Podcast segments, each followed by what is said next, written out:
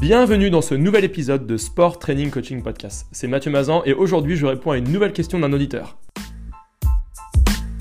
Coucou Mathieu, je voulais savoir si euh, tous les shakers protéinés que l'on voit un peu partout sur les réseaux sociaux sont vraiment bénéfiques lorsqu'on fait du sport ou bien est-ce de l'arnaque? Pour savoir si ta protéine elle est de bonne qualité, il y a plusieurs facteurs à prendre en compte. Le premier, c'est si elle te fournit les acides aminés dont tu as besoin. Les acides aminés, c'est quoi? Ce sont des petits Legos qui permettent de construire les muscles, donc qui synthèsent la protéine.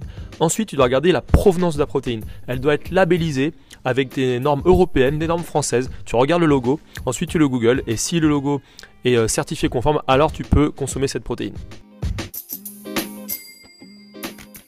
Pour savoir si les shakers de protéines sont bénéfiques, je vais prendre l'exemple de deux personnages fictifs avec des besoins différents.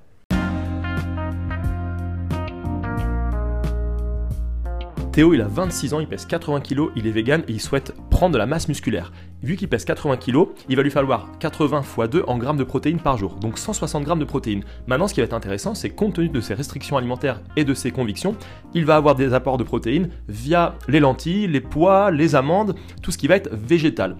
Donc, il a fort à parier qu'il aura besoin d'apports supplémentaires pour combler les besoins et atteindre quasiment deux fois son poids de corps en grammes de protéines, de manière à optimiser sa prise de masse musculaire, car c'est bien son objectif. C'est pourquoi Théo va souvent trouver des protéines qui vont mêler en fait des protéines de sources de légumineuses plus des sources de céréales ou alors deux sources de légumineuses ou deux sources de céréales, de manière à faire une protéine qui lui apporte tous les besoins en acides aminés. J'ajoute aussi que les personnes qui sont non véganes mais qui sont sensibles aux produits laitiers bah, peuvent se tourner vers les protéines euh, végétales de manière à ne pas avoir euh, le sentiment d'avoir le ventre qui brûle ou d'avoir de l'inconfort au niveau de la digestion. Notre second personnage, c'est Julia. Elle est omnivore, elle a 26 ans, elle pèse 60 kg. Son objectif en musculation, c'est simplement de maintenir sa masse musculaire actuelle, et donc elle devra consommer son poids de corps, 60 kg, en grammes de protéines, donc 60 grammes de protéines par jour.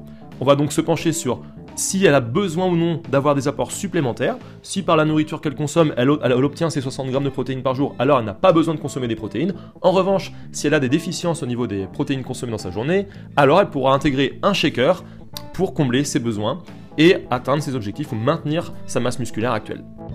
Chez les omnivores, les différentes sources de protéines sont la viande, les produits laitiers, les œufs, mais également bah, tout ce qui est végétal aussi, donc euh, les amandes, les légumineuses.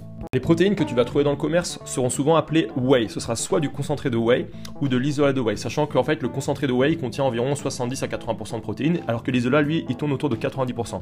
Dans les deux cas en fait c'est on a extrait euh, les protéines du lait et on a enlevé tout ce qui est lactose et graisse. Donc ça peut être vraiment un moyen d'avoir des apports euh, substantiels en protéines quand tu en manques. Pour conclure, Olivia, non, les protéines, ce ne sont pas des arnaques. Tout dépend du choix du type de protéines en rapport avec tes convictions alimentaires, mais aussi la qualité du produit. Les différences qu'on va trouver, c'est que les protéines d'origine animale, elles sont assimilées beaucoup plus vite sous forme de concentré ou d'isolat de whey, alors que les protéines, elles, végétales, pour les personnes qui sont véganes ou qui ne supportent pas le lait, sont assimilées beaucoup plus longtemps, entre 4 et 6 heures.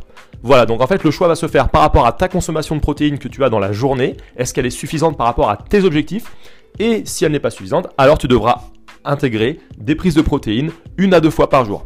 Mais si tu n'en as pas besoin car ta consommation est suffisante, alors tu n'as pas besoin de prendre de shaker. L'épisode est désormais terminé. N'hésitez pas à me contacter sur les réseaux sociaux si vous avez des questions et surtout abonnez-vous pour ne manquer aucun podcast. Allez, je vous dis bonne soirée et à très vite.